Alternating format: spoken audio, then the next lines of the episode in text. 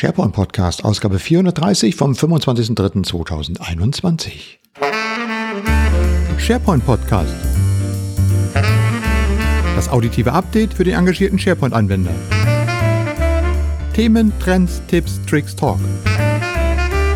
Am Mikrofon Michael Greth.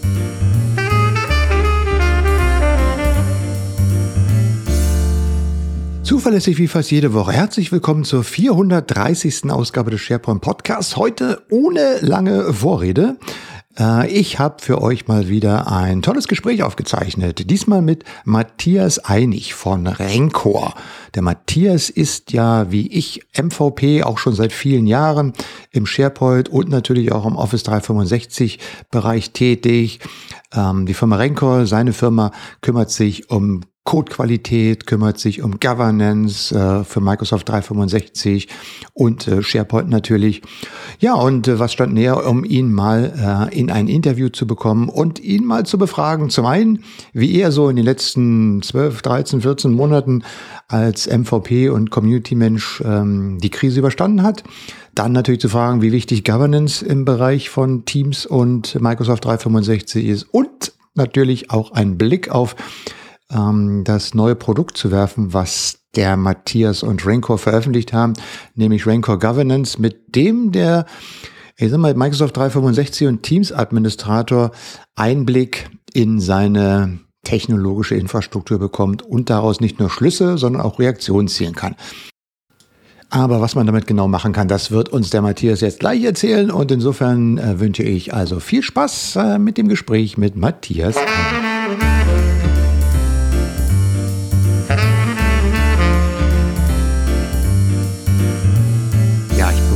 Matthias einig. Du bist, ähm, so wie ich, auch MVP und schon treibst dich auch ganz lange schon in diesem SharePoint Microsoft 365 Umfeld äh, rum. Äh, seit wann bist du MVP? Oh, eine gute Frage. Ich glaube jetzt sieben Jahre, acht Jahre. Ich bin mir nicht ganz sicher, ehrlich gesagt. Da war einmal irgendwann so ein Shift für ein halbes Jahr und ähm, also wo irgendwie der Renewal-Zeitraum sich verändert hat. Also ich glaube siebeneinhalb Jahre, sagen wir mal, mittendrin. Ich, ich habe recherchiert und laut offiziellem MVP-Profil bist du seit 2014 MVP. Ähm, sind es jetzt sieben Jahre was, dieses Jahr? Ja? Das sind sieben Jahre, ja mhm. genau. Es ist ja ein bisschen hin und her geschaltet worden. Ähm, sag mal ein bisschen was zu dir. Ähm, was ist dein Hintergrund?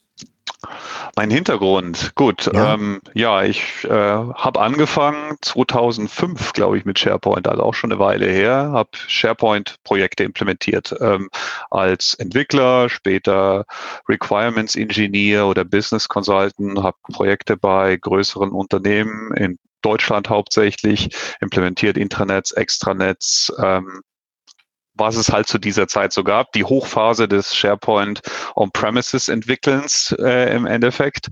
Und ähm, ja, habe dann irgendwann in der Zeit halt äh, auch ja, ein Problem identifiziert. Das war, ähm, ja, dass die Codequalität bei diesen On-Premises-Projekten insbesondere immer sehr schwierig war, in den Griff zu bekommen. Es war alles sehr komplex. Ähm, wer sich aus der Zeit noch äh, schon damit beschäftigt hat, wird wissen, da war viel mit XML und viel deklarativer Code. Und da hatte ich damals äh, mit einem Kollegen zusammen, dem Thorsten, ein Tool für uns selber gebaut. Ähm, das war der SP-COP, nannten wir das damals. Da gab es auch den FX-COP und den haben wir halt den SP-COP genannt, SharePoint COP, als Code-Qualitätstool. Und daraus entstand dann später letztendlich meine Firma Rencor mit äh, unserem ersten Produkt SPCAF. Und ähm, ja, so hat sich halt dann weiterentwickelt. Dann ging alles in die Cloud, dann haben wir das Thema Migration mit aufgenommen und jetzt zuletzt halt auch dieses Thema Governance äh, in Office 365. Mhm. Ich glaube, da zu dem SPK, ich glaube, dazu haben wir mal einen Podcast gemacht, da habe ich jetzt eigentlich nicht so richtig recherchiert, aber ich weiß noch, äh, zumindest haben wir jetzt auf irgendeiner Konferenzveranstaltung mal darüber unterhalten, ähm, weil das eigentlich ein ziemlich spannendes Thema war, zu sagen, ja, in der SharePoint-Umgebung, da wird ja immer wild rumprogrammiert und dieses, was wir heute so Citizen Developer nennen und mit Power Apps und so weiter, damals im SharePoint Designer, äh, oder Programmieren, äh, irgendwelche Webparts hinzufügen. Da ging es auch darum, wie ähm, wie, wie sicher sind das, ist das Ganze? Also betriebssicher, Sicherheit hinsichtlich mhm. äh, Funktionalität Richtig, und so weiter. Und da hattet ihr dieses Tool implementiert und das fand ich damals sehr spannend, weil äh, für mich das auch so ein Punkt war, darüber nachzudenken, ja, guck mal, ja, es, es macht ja Sinn, sowas mal zu prüfen und zu verifizieren, um zu wissen, ob das Ganze dann auch das tut, was es tun soll. Dazu kommen wir aber gleich noch mal ein bisschen später. Ich würde von dir eigentlich gerne wissen, ich habe schon gesagt, wir haben uns auf äh, diversen Veranstaltungen ja schon gesehen. Nun sind wir ähm, über ein Jahr lang, ich sag mal schon hier in die Homeoffice ist, äh, gefesselt und äh, nicht mehr draußen. Wie ist bei dir das letzte Jahr vergangen? Wie hast du so die Community-Arbeit erlebt? Ähm, wie weit konntest du überhaupt noch was machen?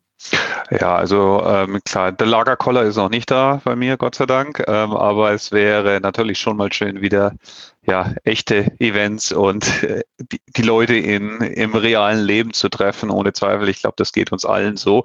Ähm, ich habe im letzten Jahr natürlich genauso wie alle anderen keine Präsenztermine mehr gemacht. Ich glaube, das letzte Event, das ich Präsenz gemacht habe, war im Februar letztes Jahr, ähm, also kurz bevor der Lockdown losging. Und ähm, Seitdem mache ich alles auch natürlich online, wie jeder andere auch. Also sowohl die Vorträge, die ich halte, als auch die Veranstaltungen, mhm. wo ich teilnehme.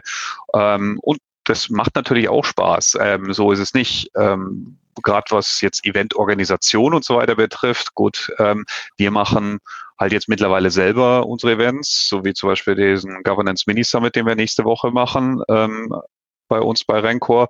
Ähm, ist anders, aber auch ganz gut, weil ähm, wir haben festgestellt, ja, so diese Online-Events können wir halt viel besser auch die Leute erreichen, die es tatsächlich interessiert. Bei den Präsenz-Events hat man natürlich mehr Interaktion, das macht natürlich auch viel mehr Spaß. Es, ähm, ja, dieser Community, das Community-Feeling ist halt viel stärker. Mhm. Ähm, aber das Interesse ist natürlich auch zu den Themen generell bei den Online-Events da. Nur vielleicht nicht mehr so, dass man eine Veranstaltung hat, die äh, einen ganzen Tag geht, sondern wir teilen es halt jetzt eher auf ein, ein Vortrag pro Tag, ähm, mhm. dass die Leute halt dann einfach die Möglichkeit haben, ähm, das auch irgendwie besser einzuplanen in ihren täglichen Ablauf. Ja, ansonsten freue ich mich auf den nächsten Collab Summit, gell, äh, der jetzt leider erst im November sein wird, aber ja. äh, das ist, denke ich, wir alle ja. schauen schon in die Richtung, dass dann irgendwie wieder was passiert. Also äh, ich kann das nur bestätigen. Also für mich war auch das letzte Jahr, ich sag mal so, ich habe, glaube ich, an so vielen User Group und Meetups teilgenommen wie in den letzten drei Jahren nicht, virtuell, weil es natürlich auch mittlerweile relativ einfach geworden ist. Wenn man jetzt nicht immer durch die Republik reist, um zum User Group Treffen zu fahren, das macht man ja normalerweise als MVP immer als äh, idealerweise als Anhängsel zu einem anderen Event, dass man einen Tag vorher oder Tag später nochmal mhm. mit da vorbeischaut. Oder wenn man sowieso in der Gegend ist, sagt man Bescheid, ich komme mal gern vorbei, wir machen mal ein Event. Aber halt, wenn du es remote machst, äh, ist es im Grunde überhaupt gar kein Thema zu sagen, ja, gerne, nächsten Dienstagabend, 19 Uhr, bin ich dabei, mache ich euch einen Vortrag. Klar. Und ähm, da waren wir auch vielen Sachen dabei. Allerdings muss ich auch sagen, es ist, also ich habe es nur auf über den Zeitablauf habe ich schon festgestellt, dass es besser geworden ist. Aber es gab dann schon so die ein oder anderen, wo es dann tatsächlich auch in Richtung Community-Event Meetup gegangen ist, wo man einfach, sagen wir mal, mit dem Vortrag aufgehört hat und wo dann einfach nochmal sieben, acht, neun, zehn Leute waren, die sich dann einfach nochmal zu irgendeinem Thema äh, einfach ausgetauscht haben und ohne Skript, ohne alles gesprochen haben und das dann über Teams Meeting gemacht haben. Also da waren schon dem einen oder anderen so ein Gefühl, oh, jetzt hast du dich mal, so wie man sich auf einem normalen Meetup auch unterhalten hätte. Mhm. Aber klar, wir freuen uns alle darauf, dass das irgendwann mal wieder richtig losgeht. Ja, ja klar, mal schauen. Äh, das hatte ich letztens auch mal, äh, war ich auch mal, äh, ich glaube vor drei Wochen oder sowas auf dem Event. Ich glaube, da war ich noch bis um kurz vor Mitternacht mit fünf Leuten oder sowas noch im Call, die ich so auch natürlich kannte von anderen richtigen Veranstaltungen. Und dann haben wir noch ein Bier getrunken virtuell und haben einfach über alle möglichen Themen gesprochen, auch über Events natürlich.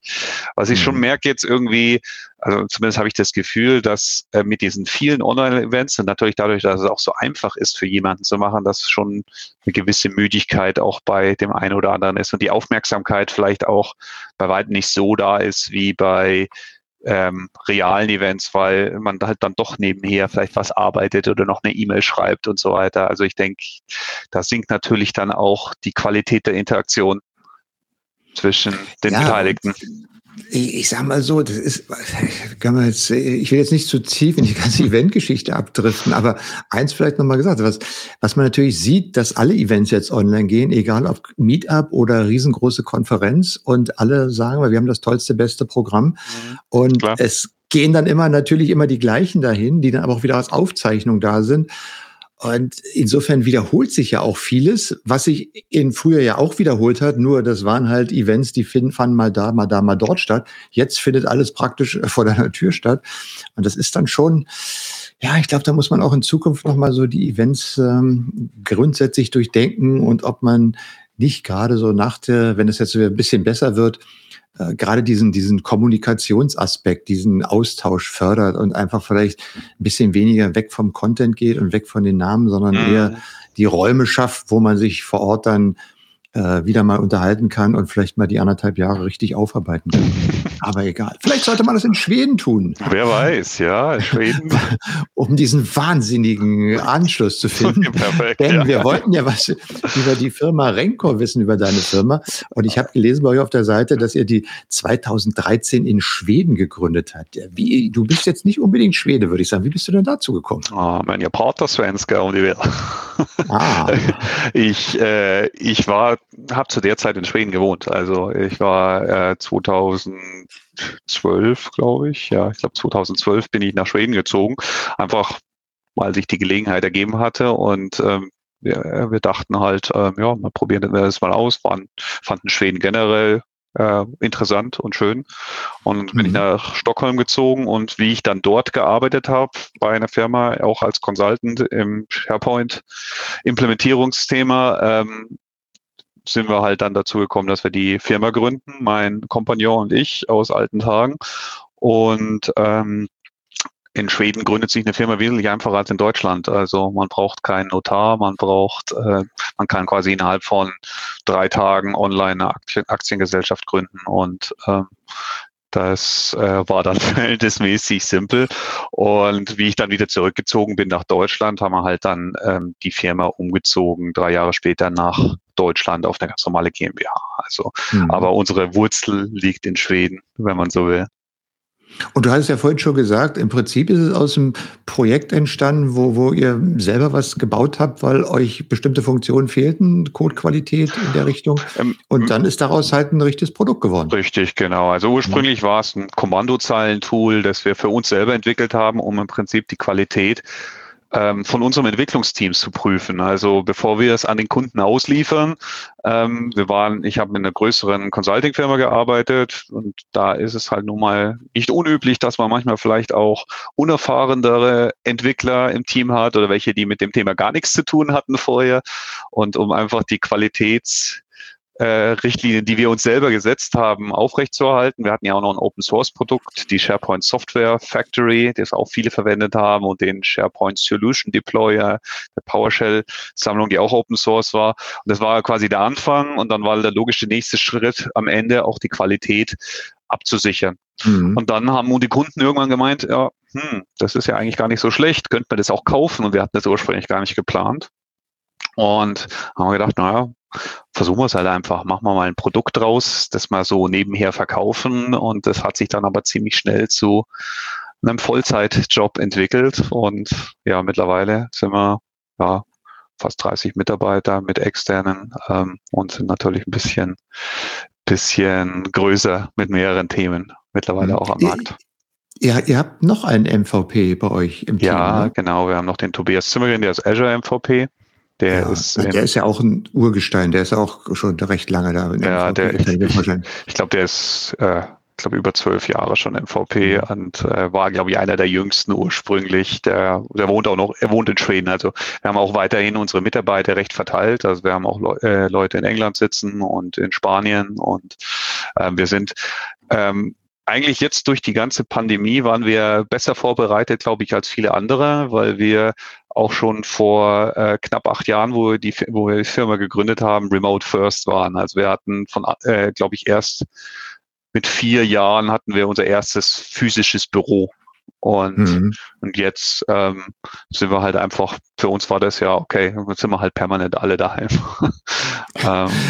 Ich, ich kann das, äh, ich bin ja nun seit fast äh, über 20 Jahren mittlerweile im Homeoffice und muss sagen, trotzdem, das letzte Jahr war nochmal eine besondere Erfahrung. Man hat noch eine Menge dazugelernt und das ist doch schon mal noch mal ein bisschen was anderes, aber äh, letztlich spannend. Aber ähm, um mal zurückzukommen, äh, das heißt, wenn ich das aus deinem ähm, was du uns gerade erzählt hast, so ein bisschen zusammenfasse, dann geht's bei euch eigentlich um die Themen, wie macht man was richtig, wie kann man es überwachen, wie kann man es kontrollieren und wie kann man auch denjenigen, die für die Software und für den Betrieb verantwortlich sind, die richtigen Tools oder Informationen geben, damit sie sagen können, ja, das funktioniert richtig oder das funktioniert nicht richtig. Das ist so, sagen wir, das, was ihr in eurer Produktpalette würde ich mhm. mal sagen, so als, als übergeordnete Philosophie da vielleicht einbaut. Oder? Ja, also völlig richtig. So ist auch unser, unser Mission Statement quasi als Firma, also Unternehmen zu helfen, mit äh, die Kontrolle über ihre ja, Microsoft-Infrastruktur primär zu behalten, indem wir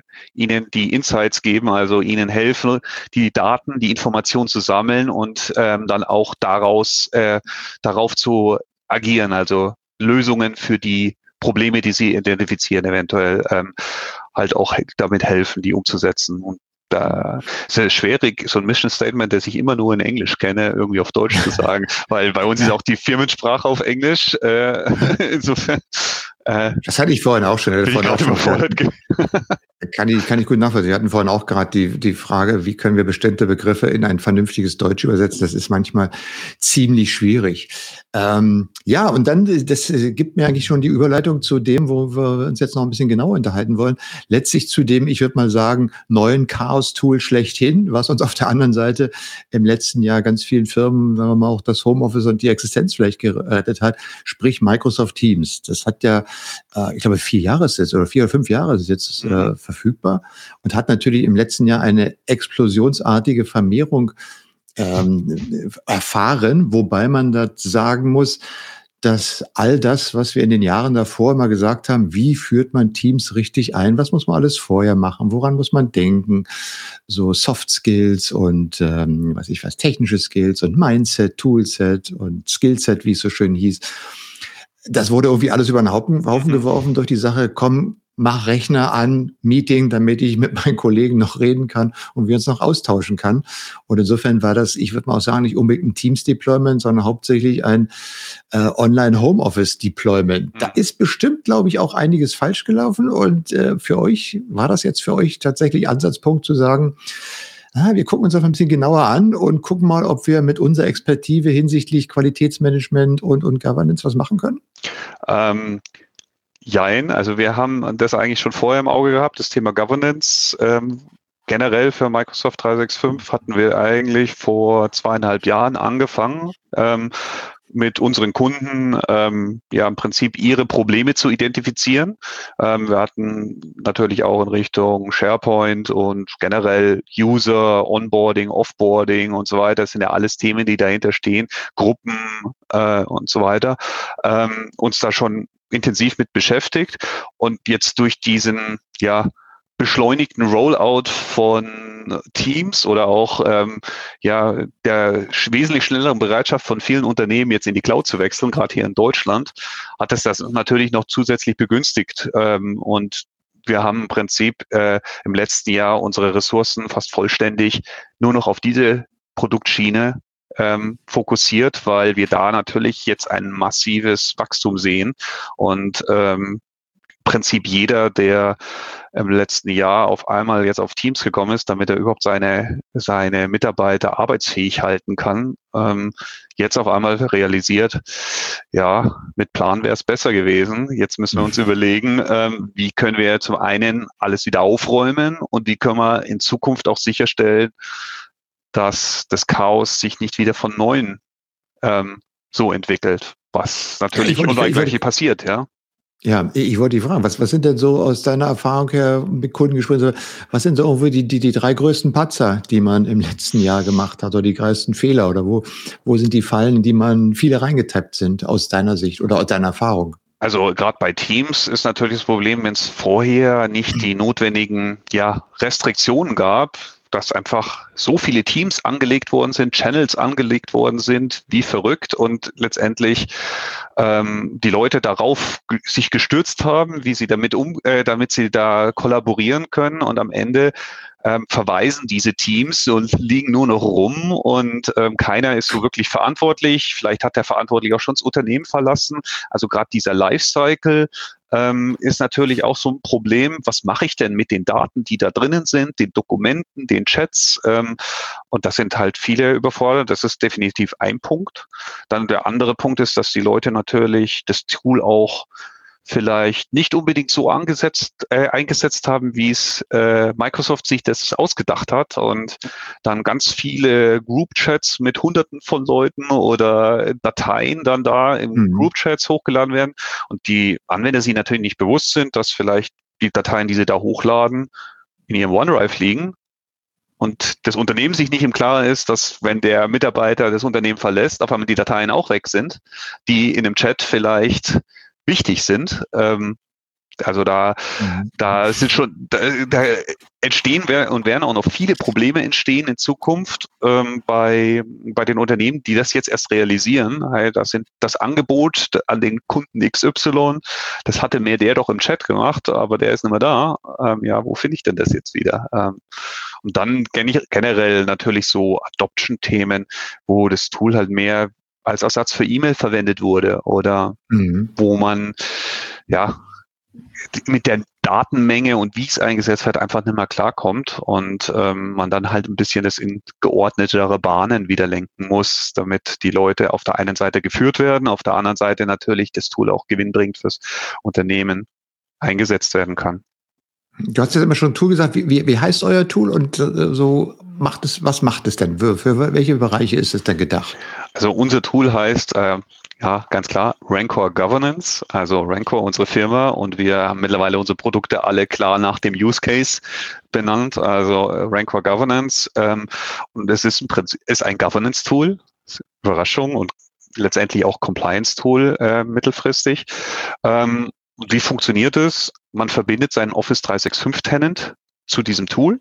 Also es ist äh, verfügbar mhm. als SaaS, Software as a Service, ähm, wird auch bald als Self-Hosted zur Verfügung stehen, dass der Kunde es in seinem eigenen Azure betreiben kann, wenn er das nicht will, dass wir es betreiben. Mhm. Ähm, oder auch ein Partner, ein Managed Service Provider können es auch betreiben. Und das Tool äh, wird verbunden zu dem Tenant. Ähm, ich kann dann auswählen, welche Services ich govern will, also kontrollieren will. Ähm, momentan unterstützen wir generell Microsoft 365 Groups, Users, ähm, Produktlizenzen und Apps, die damit verbunden sind, also auch das Lizenzierungsthema. Welche Lizenzen verwende ich? Könnte ich vielleicht auch ähm, ja, stornieren, dass ich sie nicht bezahlen muss, weil keiner sie braucht. Dann mhm. ähm, Teams natürlich, also alle Teams, die es gibt, Channels, die Owner, die Mitglieder des Teams, die Einstellungen des Teams, ähm, die Apps, die und Konnektoren, die in den Teams verwendet werden, diese Daten sammeln wir alle.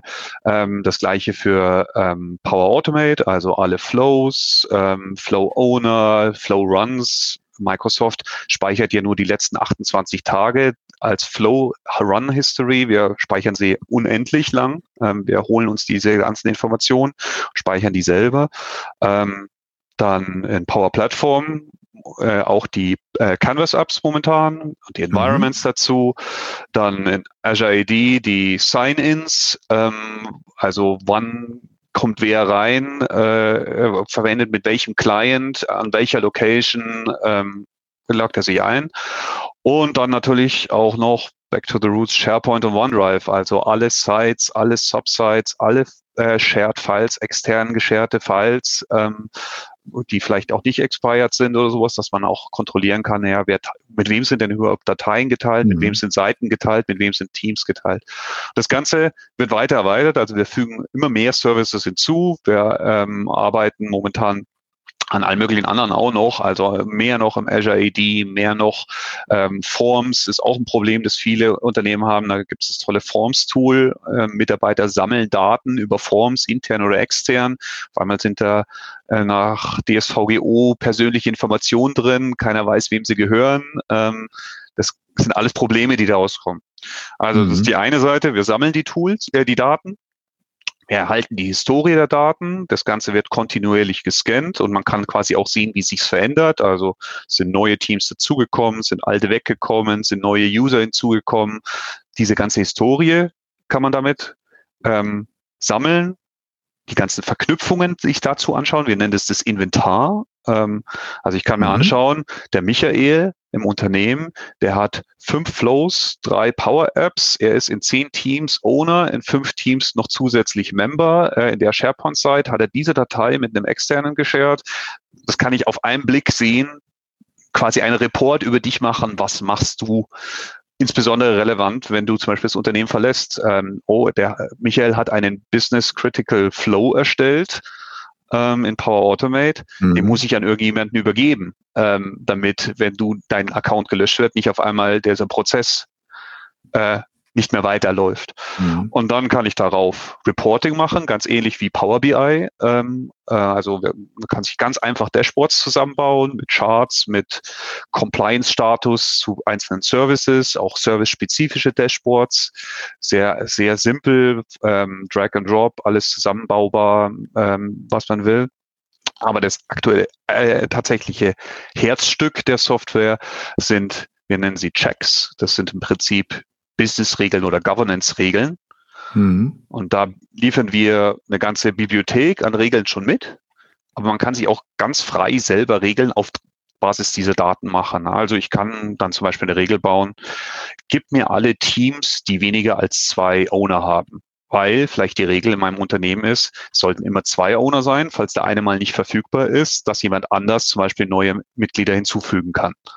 Oder ähm, gib mir alle SharePoint-Seiten, die nicht mit dem äh, mit dem Systemadministrator-Account äh, als Site Collection Admin geshared sind. Oder gib mir alle User, die eine Power Platform P2-Lizenz haben, aber keine Flows und keine äh, Power Apps um Lizenzen mhm. zu sparen. Also in alle möglichen Richtungen. Man kann auch diese verschiedenen Objekte mit den also Objekte, ein Flow, ein User, eine SharePoint-Site, ähm, die kann man mit, sind alle miteinander verknüpft und kann darauf dann Filter bauen in einer leicht, sehr leicht verständlichen Oberfläche. Du kannst es dir so vorstellen wie, wie, wie wenn du eine Regel in Outlook baust für E-Mails. Mhm. Also kannst du sagen, ja, wenn eine E-Mail kommt und folgenden Kriterien entspricht, mache damit irgendwas. Ähm, und in dem Falle erstmal reporten und dann wird das auch wieder ja die Historie dazu getrackt. Wie viele Sites haben wir denn, die nur ähm, einen Owner haben? Oder äh, Teams, die, die mehr als 500 Mitglieder haben?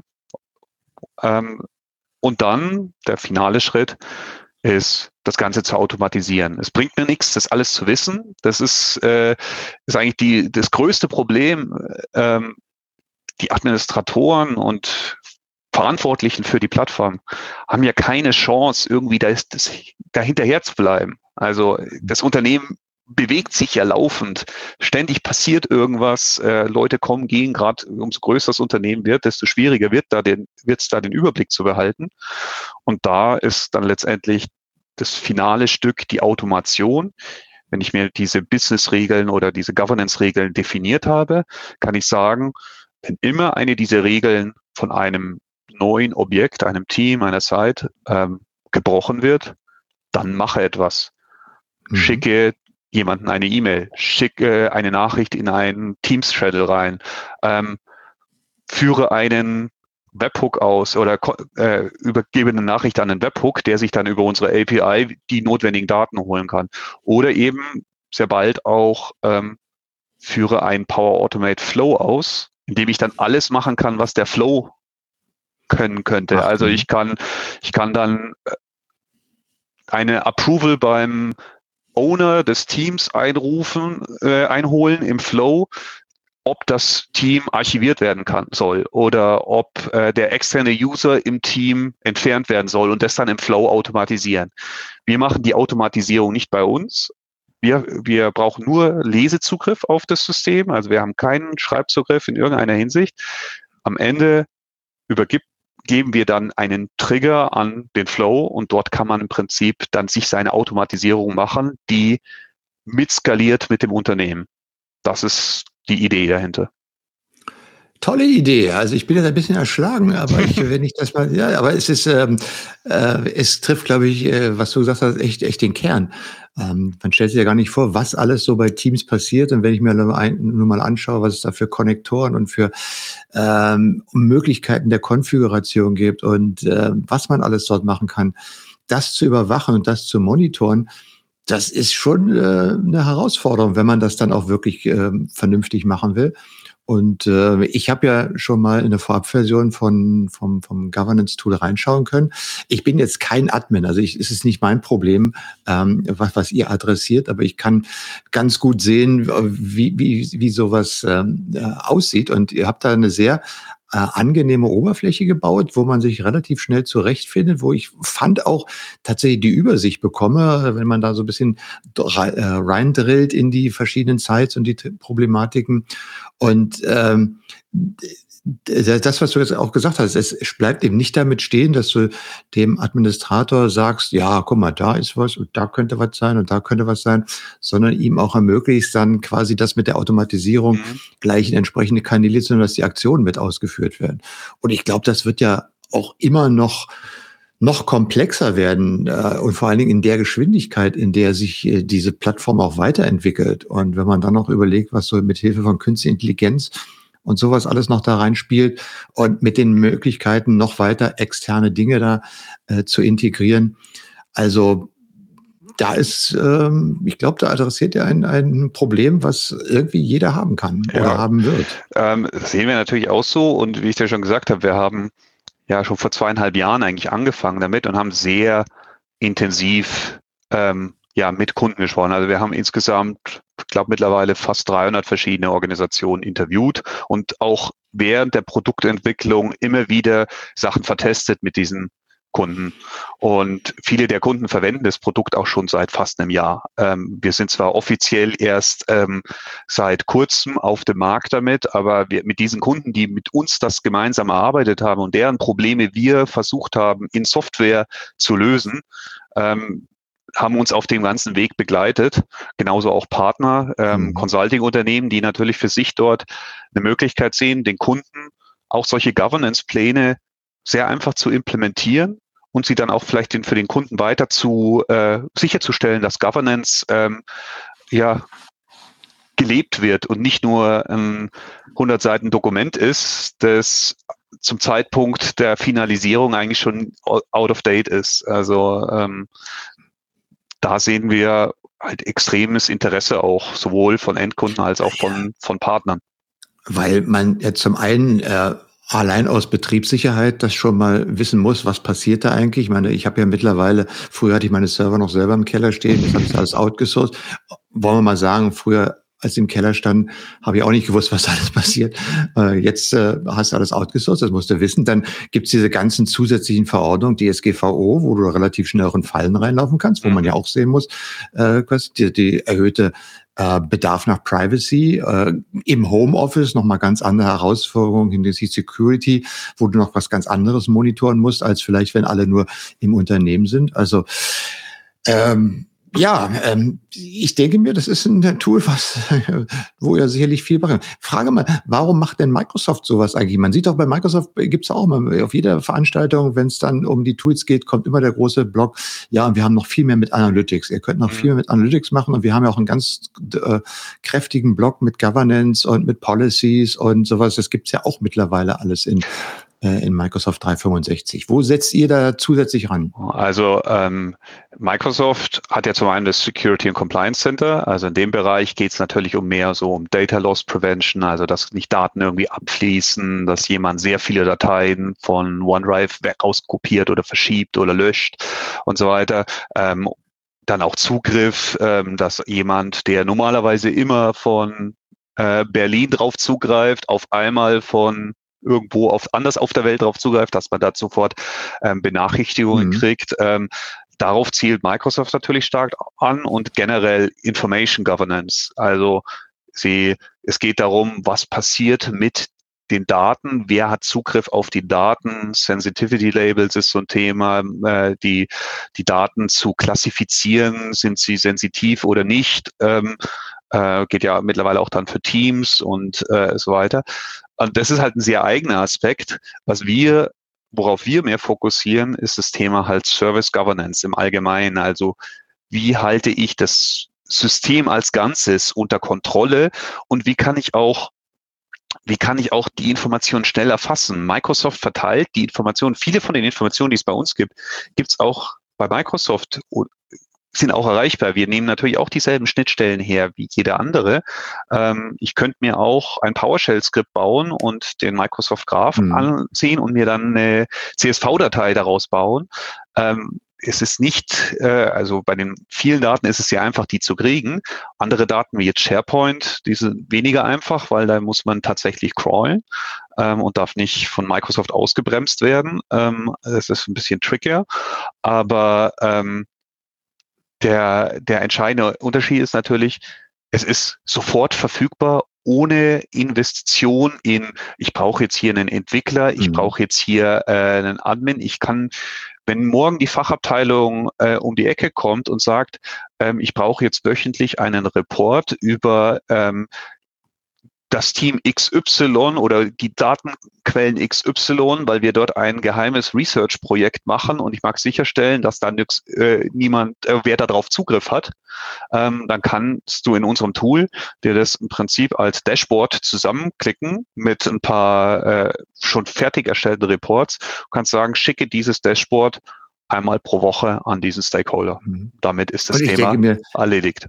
Ja, und oder Beispiel, was mir da sofort äh, auf, äh, äh, ins, äh, in die Gedanken kommt, ist ähm, halt mit den Teams Meeting Recordings, die jetzt alle in SharePoint und in äh, OneDrive mhm. gespeichert werden, da die Übersicht zu behalten, wo laufen die Speicher äh, des die Kapazitäten raus, wo muss ich was nachkaufen, wo kann ich was löschen. Das ist, ist auch ein, ein Thema, was vermutlich oh ja. mit der Vielzahl der Teams Meetings Recordings, die kommen werden, ähm, natürlich sein wird. Oder auch der, allein die Frage, äh, man kann jetzt ja diese Meetings mit extern scheren, will man das dann auch? Oder gibt es da auch eine Policy? Ich meine, da ist natürlich, äh, kann man sich ganz viele Szenarien überlegen und wenn man da was Einfaches hat, ich kenne es auch, also ich bin, wie gesagt, ich bin auf der Admin-Konsole von äh, Office 365 nicht unbedingt so zu Hause, aber wenn du dann irgendwo mal ein neues Feature einstellst, dann heißt es, ja, dann geh mal da und da und dann da drunter, hier, da drunter und da ist es, steht es. Und dann sagst du, da wäre ich jetzt nie drauf gekommen. Ja, und ich meine, keiner kennt sie den ganzen Admin Center aus. Es gibt irgendwo ja. so eine Seite, äh, Microsoft Admin Center. Ich glaube, das ist so eine, eine GitHub-Seite. Ich glaube, das sind irgendwie 200 Admin Center, die dort gelistet sind. Ähm, mhm. Also es ist sowohl in einem großen als auch in einem kleinen Unternehmen erfasst es keiner. Du kannst die Daten nicht, nicht alle so zusammenführen. Und ähm, wie du schon sagst, es gibt halt einfach so viele ähm, ja, Anwendungsfälle, die sich vielleicht auch erst ergeben und dann magst du nicht, äh, jetzt fällt dir ein, oh, jetzt hat sich was verändert, Stream jetzt auf OneDrive gehostet, dann magst du nicht jetzt, oh, jetzt muss ich erstmal äh, einen Entwickler finden, den ich beauftragen kann, mir diese Daten zusammenzusammeln. Ähm, du gehst, kannst in so ein Tool wie bei uns reingehen, die Daten sind schon da, wir sammeln die Dateien und sagst einfach, gib mir alle Dateien, äh, mhm. die Stream Recordings sind und größer als ähm, 500 Megabyte sind und zeig mir dazu die Sites an oder die OneDrives an, wo die drinnen liegen, damit ich sehe, oh ja, der Michael, der ist ein ganz ein exzessiver Recorder, ähm, äh, den, mit dem muss ich mal sprechen. Ähm, oder da müssen wir den Storage erhöhen oder das irgendwie limitieren. Mhm. Auch machen manche Leute Backups, zum Beispiel ihrer Laptops nach OneDrive. Ähm, ja.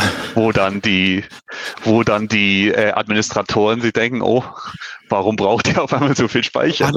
War das nicht so, dass irgendwie das, das Dateilimit bei OneDrive jetzt auf 100 Gigabyte erhöht worden ja, ist? Ja, ich weiß, ich weiß nicht genau das Limit jetzt auswendig, aber ich meine, das lädt natürlich dazu ein, gell, dass man solche Sachen ja, da hochlädt. Genau. Ähm, aber ähm, genau, ähm, ich äh, Genau, was wir sagen wollte. Ähm, das ist aber, ich denke mir, das kann auch gerade für so kleinere und mittlere Unternehmen, die Microsoft 365 einsetzen, ein wirklich hilfreiches Tool sein, wo ja vermutlicherweise, sagen wir mal, die Administrationskompetenz vielleicht nicht so weit vorhanden ist, weil man das halt das administriert, was man täglich braucht. Aber natürlich bei der Komplexität in kleinen und mittleren Unternehmen das vielleicht gar nicht leistbar ist, wie vielleicht ein großes Unternehmen, was sich eine eigene IT-Abteilung noch hält.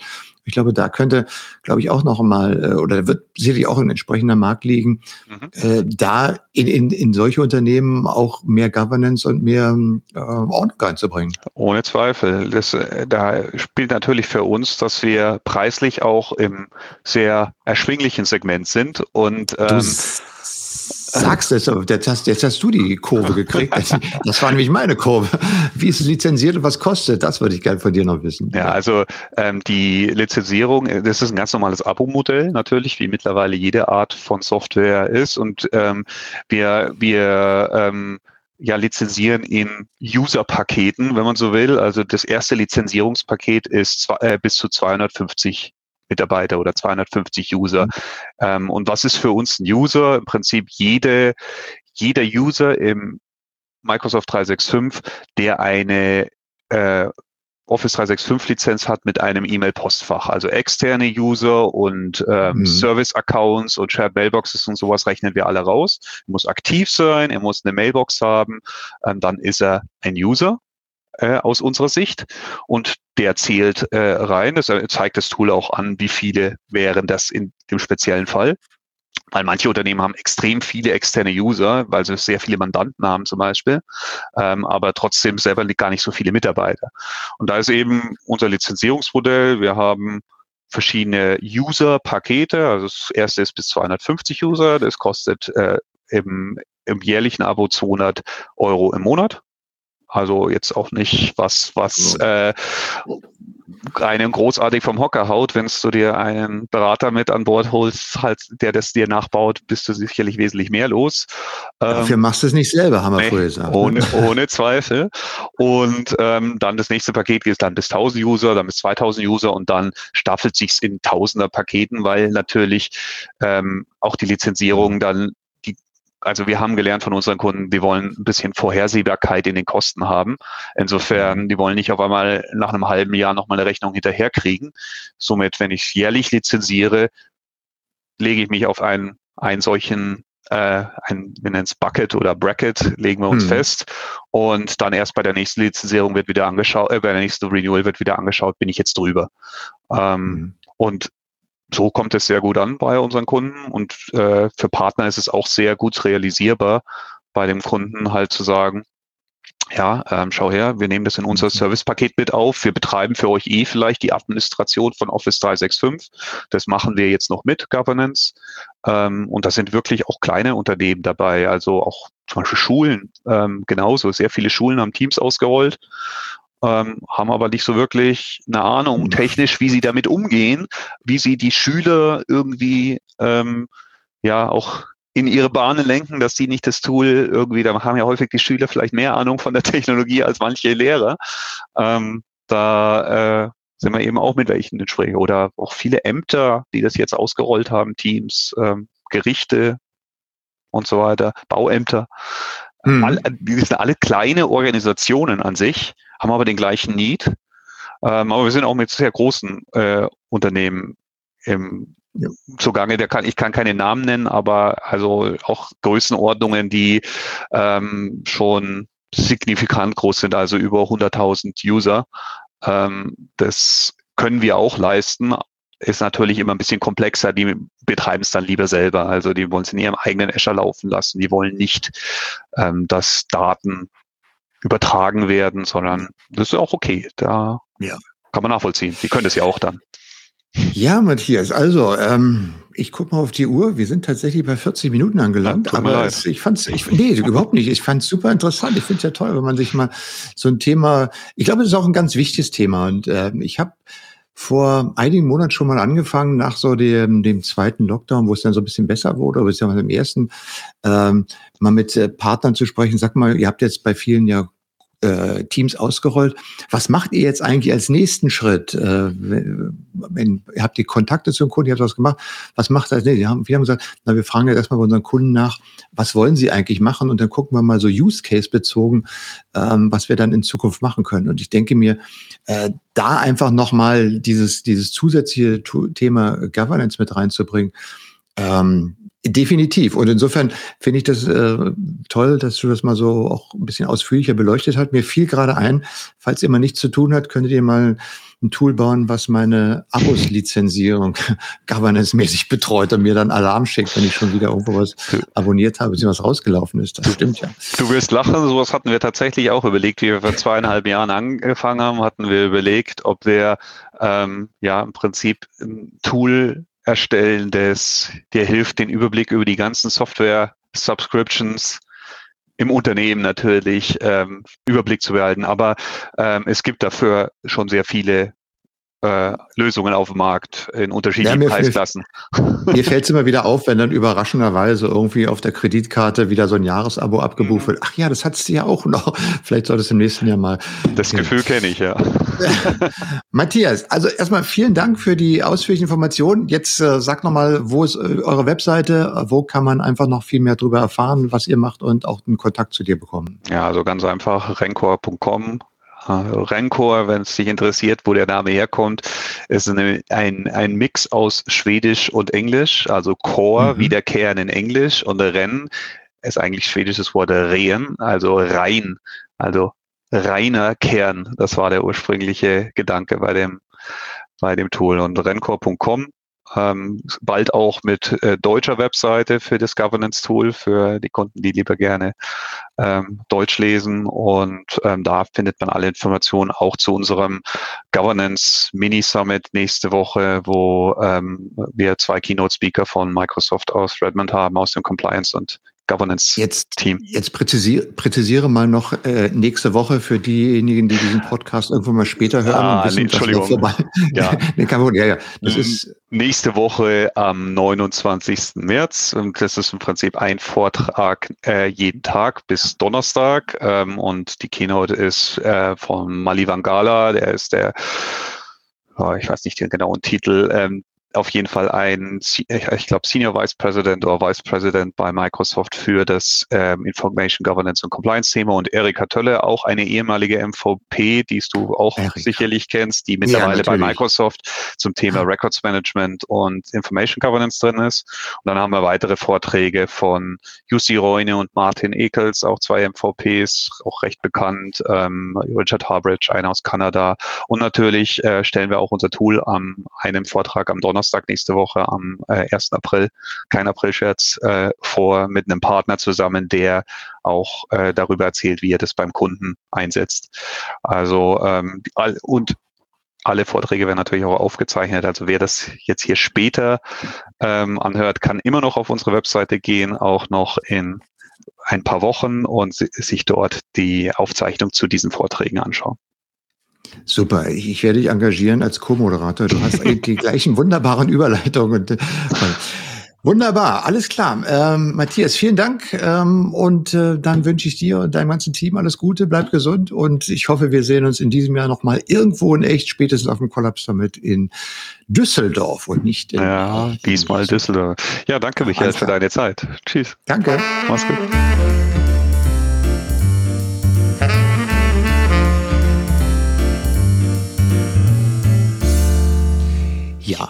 Das war das Gespräch mit Matthias Einig. Also, Governance äh, in allen Ecken und Enden immer ein beliebtes Thema, weil man natürlich diese doch immer komplexer werdenden Cloud-Infrastrukturen irgendwie auch in den Griff bekommen muss, kann und sollte, damit man nicht in irgendwelche Fallen und Fallstricke reinläuft. So, das war's für heute. Ähm, ich empfehle euch mal einen Blick in den SharePoint Community Eventkalender. Da gibt's wieder viele Veranstaltungen und ich komme garantiert noch vor Ostern mit einem weiteren Podcast, wo wir mal wieder so ein richtiges Community-Update mit äh, auch noch ein paar Hardcore-Facts und äh, ein bisschen was rund um das Thema Video und Live-Events machen werden. In dem Sinne, vielen Dank fürs Zuhören. Bis zum nächsten Mal. Sagt Tschüss, der Michael Kent.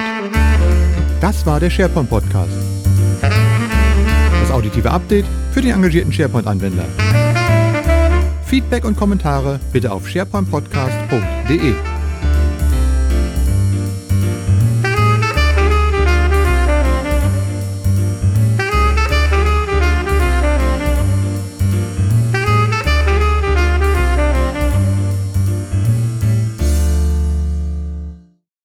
Auf was? Auf Wiedersehen, ja.